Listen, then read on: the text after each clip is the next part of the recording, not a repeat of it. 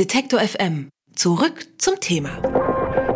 Jetzt heißt es Happy Birthday Immergut. In diesem Jahr wird das beliebte Immergut Festival nämlich 20 Jahre alt. Das Motto dieses Jahr ist äh, Alles bleibt anders. Auf welche Änderungen wir uns freuen können, welche liebgewonnenen Dinge dann erhalten bleiben, darüber spreche ich mit Clara und Sepp aus dem Organisationsteam des Festivals. Hallo ihr beiden, herzlich willkommen im Detektor FM Studio. Ja, hallo. Hallo. Bis zum Festival ist es jetzt ja nicht mehr lange. Am 30. Mai geht's schon los. Seid ihr gerade sehr im Stress? Vorfreude würde ich, glaube, als besseres Wort dafür vorschlagen. Also der Stress äh, macht immer Wellen, dass man ja ein bisschen hibbelig wird, aber ja, es lässt sich besser mit Vorfreude bei mir beschreiben. Oder mit Kräfte sammeln. Ich glaube, das trifft es auch noch ja. ganz gut. Noch ein paar Mal ausschlafen, damit man äh, dann möglichst mit 20 Stunden über sieben Tage hinkommt. Was gibt es denn für euch jetzt noch zu tun oder ist eigentlich alles schon vorbereitet?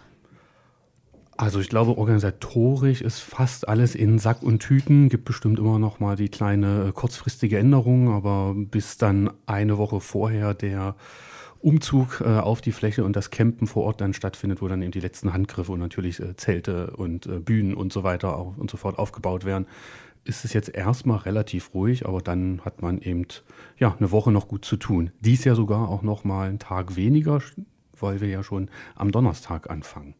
Ich habe ja schon angesprochen, 2019 feiert es immer gut großen Geburtstag. Seit zwei Jahrzehnten findet das Festival mittlerweile dann Ende Mai in Neustrelitz statt.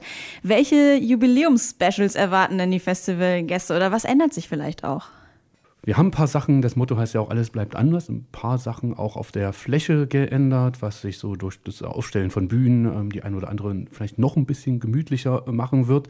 Äh, das ist, glaube ich, auch mal ein Besuch wert auf alle Fälle. Ähm, ansonsten haben wir ja auch so ein, äh, in den letzten Jahren ja auch schon ein paar Sachen immer wieder gehabt, äh, die jetzt in dem Jahr vielleicht ein bisschen anders sind. Also wir hatten ja eigentlich immer so das Theater im, also ein Theaterabend der findet in diesem Jahr so nicht statt. Stattdessen äh, gehen wir mal an einen der Seen, äh, die es ja da auch zuhauf gibt, mit denen wir ja auch genug Werbung machen und spielen dann am Freitagmorgen ein äh, kleines Konzert am, auf Helgoland. Man muss aber jetzt nicht an die Nordsee reisen, sondern es gibt da tatsächlich so eine Halbinsel oder Insel. Man streitet sich selbst unter Neustrelitzern, wo dann auch noch zwei Bands spielen werden. Das ist, glaube ich, so ein guter Start nach dem ersten Tag, denn äh, tatsächlich, das ist so ein, auch ein hatten wir beim 18. Geburtstag schon eine kleine Überraschungsparty am ähm, Vorfestival Donnerstag und dieses Jahr haben wir auch äh, toll mit äh, Förderung durch die Initiative Musik einen ganzen zusätzlichen Tag, der so unter dem Motto Musik mit Haltung für morgen stattfindet. Und da haben wir wirklich auch ein schönes zeitgenössisches, äh, quasi deutsch basierendes äh, Programm hingezaubert, also mit eigentlich aktuellen Bands, die in unseren Augen auf alle Fälle die die derzeitige Musik ganz gut beschreiben. Also von Bands wie Karies bis hin zu Leoniden, von Marvi Phoenix bis hin zu äh, Blues. Ich glaube, das ist auf alle Fälle etwas, was man sich auch schon mal merken sollte, schon Donnerstag anreisen.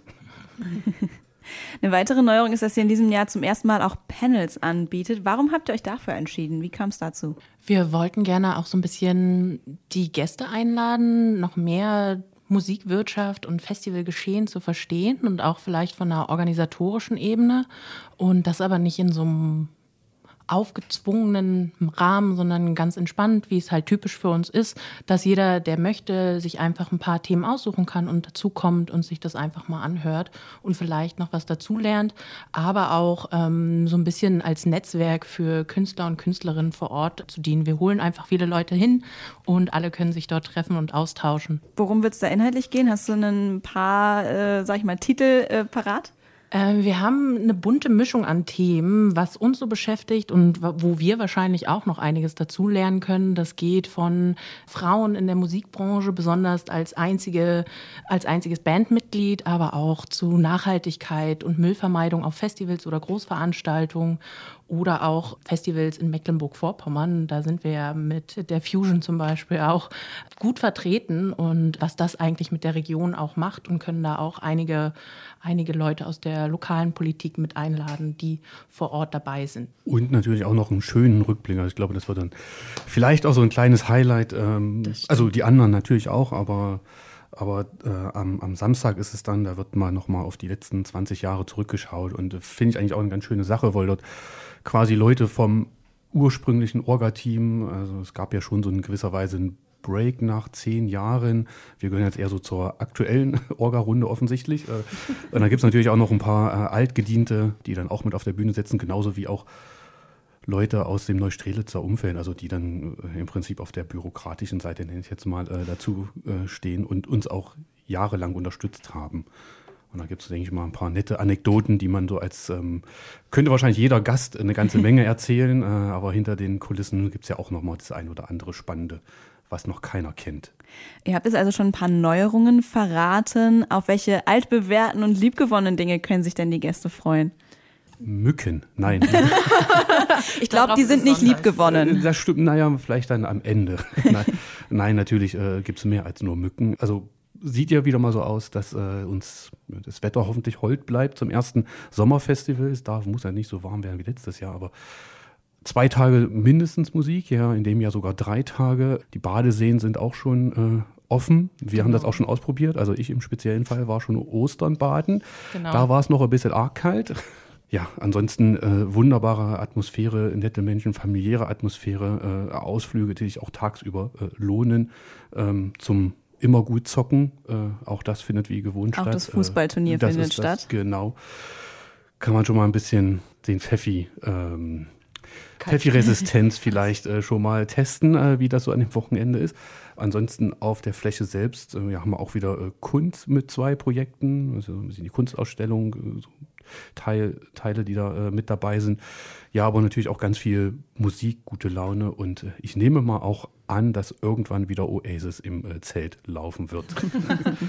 wir wollen gleich noch weiter über das Immergut 2019 sprechen, aber zuerst wollen wir doch mal was hören. Ihr habt einen Song von einer der diesjährigen Immergut-Bands mitgebracht. Welchen denn? Roosevelt mit Fever. Warum gerade den? Ähm, mit Roosevelt verbindet uns seit letztem Jahr spätestens eine tolle Geschichte. Naja, gut, letztes Jahr war es noch nicht so toll. Bei uns ist der Strom ausgefallen. Es sind beide Aggregate, sowohl das Haupt- als auch das Notaggregat, ausgefallen und wir standen erstmal im Dunkeln da. Und Roosevelt hatte halt komplett schon aufgebaut, äh, war bereit, war heiß jetzt zu spielen und Ging aber nicht. Wir konnten es leider auch nicht realisieren, dass er von der Hauptbühne auf eine kleinere Bühne umzieht, wo wir den Strom wieder hatten durch äh, die Stadtwerke, weil sein Setup einfach zu umfangreich war und dafür nicht geeignet wäre.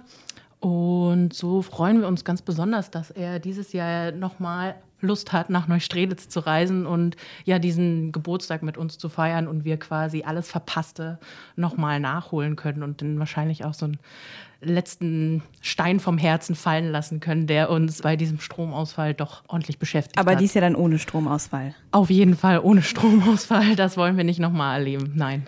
Dann jetzt äh, Roosevelt mit Fever, auch in diesem Jahr dann wieder auf dem Immergut Festival 2019.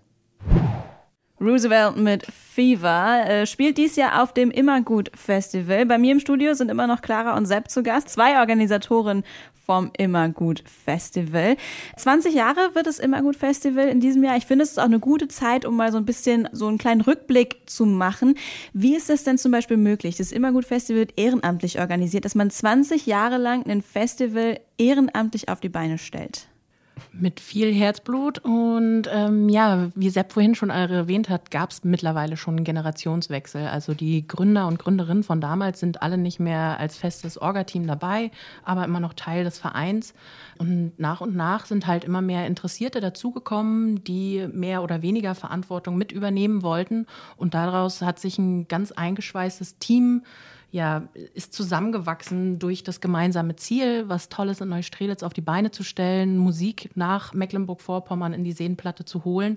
Und ja, wir, wir sind im ständigen Wandel, glaube ich, weil wir auch immer neue Freunde dazu holen, die Interesse haben, Praktikum vergeben. Also man kann über verschiedenste Wege dazustoßen und sich mit einbringen.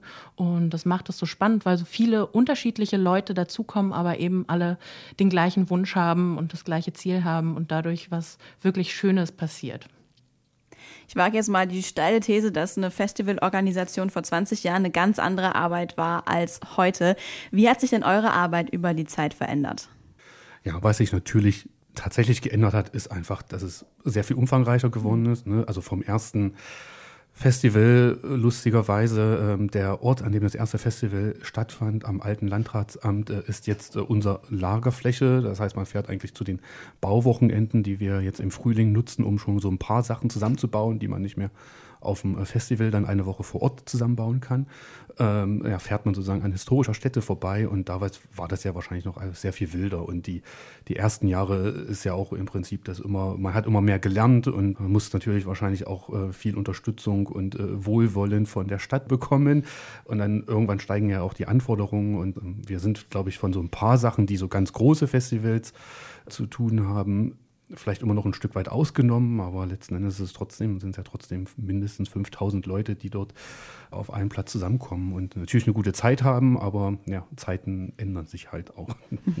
Du hast die ganz großen Festivals jetzt schon angesprochen. Ähm, ihr achtet darauf, dass ihr ein diverses Line-up habt. Auf dem Festivalgelände läuft ein Awareness-Team rum. Was können dann zum Beispiel so Festivalgrößen wie Hurricane oder Rock am Ring da von euch lernen? Ich würde ja einfach mal sagen, Liebe zum Detail äh, und nicht nur zum, äh, zum Werbeflyer. Also ja, ich, ich glaube, die großen Festivals müssen halt einfach Geld verdienen und das ist oftmals einfach, wie denken sie, kriegt man am meisten Umsatz rum und ich glaube, große Festivals müssen eher von so Sachen wie Primavera lernen dann fällt es dann vielleicht uns auch wieder leichter in Deutschland auch diesen Bonus zu haben. Also Primavera mit dem ausgeglichenen Line-up äh, ist ein wunderbarer Schritt, während dann so die, wie Linus Volkmann auch ja schon mal so sagte, die, das Penis-Line-up von Hurricane und Southside. Wir bei uns gucken halt, versuchen das natürlich auch äh, möglichst gleich zu ausgeglichen zu halten, äh, gerade im Booking. Und dann trotzdem kommt man irgendwann immer so an den Punkt und denkt so, man sieht es halt als Gast nicht, wen wir alles so vorher anfragen.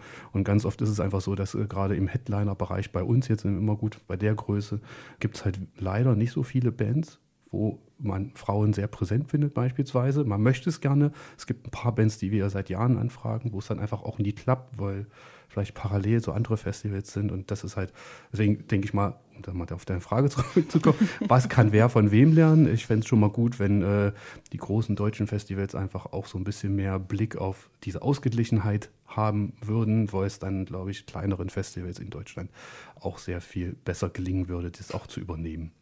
Dann lass uns doch mal über die Musik auf dem äh, diesjährigen Immer gut äh, sprechen. Da gibt es zum einen so große Namen, Bilderbuch, Roosevelt, Balthasar zum Beispiel.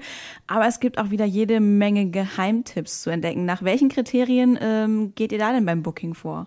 Großer Punkt ist auf alle Fälle auch erstmal, was irgendwie uns allen gefällt. Das ist auch vielleicht immer noch mal ein ein Vorteil, den wir haben, dass wir auch mal Sachen auch ablehnen können. Und äh, ich sag, wir sind ein Team von mittlerweile vier im Booking-Team. Gerade so am Anfang und auch so im, im, Laufe des Jahres kommen auch mal natürlich Wünsche von, von anderen Teammitgliedern, also vom Immergut-Verein im Prinzip. Äh, ja, und dann guckt man sich an, was ist dann daraus so möglich und was, was ist natürlich auch alles auf Tour und so weiter und so fort. Natürlich arbeitet man ja äh, eng mit den Labels zusammen. Was wir auch immer versuchen, ist tatsächlich äh, dann uns auch inspirieren zu lassen bei Festivals wie dem Reeperbahn Festival oder dann auch in Groningen, das Eurosonic ist und also Anfang des Jahres ist das für uns teilweise schon zu spät, weil dann im besten Fall auch schon so ein Großteil des Bookings steht, um dann auch mal rausgehen zu können damit. Ja, aber natürlich gucken wir mal so im, im Indie-Bereich, im weitesten Sinne im Indie-Bereich und hoffen dann immer auch mal, wie in diesem Jahr zum Beispiel mit Deer Hunter ist halt eine Band, die wir schon jahrelang versuchen äh, zu bekommen. Und in diesem Jahr, also nach wirklich, ich glaube, die erste, wir haben nochmal nachgeguckt, war vor knapp acht Jahren die erste Anfrage. Äh, jetzt hat es mal endlich geklappt, dass sie dann auch bei uns Headliner äh, sind, tatsächlich am Freitag. Und äh, ja, das ist also natürlich immer so ein Geben und Nehmen. Also, ne, was bieten uns Band an, passen uns die und was ist dann vor allem auch noch jung und fresh? Das natürlich auch. Da haben wir na, tatsächlich so, so Bands wie Fontaines DC wurden, haben wir schon im Herbst klar gemacht, wo man halt nur drei Songs hören konnte. Und äh, jetzt vor ein paar Wochen beim Auftritt in der Late Night Show in, äh, in Amerika ist auf einmal auch mehr, noch mehr Interesse da. Man merkt halt, okay, das war auf alle Fälle eine gute, gute Entscheidung vor einem halben Jahr schon. Worauf freut ihr euch denn in diesem Jahr musikalisch besonders? Ich bin besonders neugierig auf Ali Neumann. Tatsächlich äh, habe ich es auch erst durch unser Booking-Team kennengelernt, ihre Musik, und ich finde ihren Stil ziemlich spannend und sie ist so jung und frech und hat irgendwie alles, was es braucht, um ein bisschen das Musikbusiness aufzumischen. Das, das fällt mir ganz, ganz dolle. Und natürlich Kommode. Ich bin ein kleiner Erland Oyer und Kings of Convenience Fan. Und wenn dann da die andere Hälfte natürlich dazukommt, dann ist das schon ein kleines Highlight für mich. Das stimmt. Das ist wahrscheinlich auch ein Projekt, was man jetzt nicht unbedingt so auf dem Schirm hat, aber wenn man dann hört, wer da mitmacht, ja. ist das auf alle Fälle auch ein kleines äh, Highlight tatsächlich. Auch für dich dann. Auch für mich, ja. Ich habe mich tatsächlich sehr gefreut, dass man mit Bilderbuch auf alle Fälle auch so einen wunderbaren Spaß also einfach, ich hoffe doch, dass wir sehr, alle sehr viel Spaß haben zum, zum Abschluss. Mhm. Auf alle Fälle kann man sich ja schon seit äh, Donnerstag, ab Donnerstag darauf freuen. Finde aber auch dieser Donnerstag, der unter dem, ähm, unter dem Motto Aufbau immer gut für Musik und Haltung vom Bogen, ich muss das jetzt doch nochmal nachgucken, damit ich es richtig sage, äh, steht. Das, da haben wir es einfach echt geschafft, ein paar schöne, neue, auch frische Bands äh, reinzuholen. Ähm, äh, genau, und, und da freue ich mich tatsächlich ganz besonders auf International Music, die ja vor kurzem auch hier schon mal in Leipzig gespielt haben. Und äh, es war auch ein wunderbares äh, Konzert. Sind ja auch Platte des Jahres beim Musikexpress gewonnen und äh, darauf freue ich mich tatsächlich, so unter dem Bereich der ja, deutschsprachigen Musik. Auch weil dieser Tag uns einfach nochmal 10, 12 zusätzliche Bands geben konnte. Ja, ansonsten so Highlights sind für mich auch tatsächlich Fontaines DC und Black Midi, Band aus Südlondon, die gerade ziemlich gehypt ist. Man findet kaum was im Internet. Äh, sie sind so ein bisschen sperrig auch tatsächlich, aber ist auf alle Fälle ein, ein Highlight auf der Bühne, als auch sowohl, also sowohl was man dort zu sehen bekommt, als auch dann äh, die Musik, also jedenfalls in meinen Augen.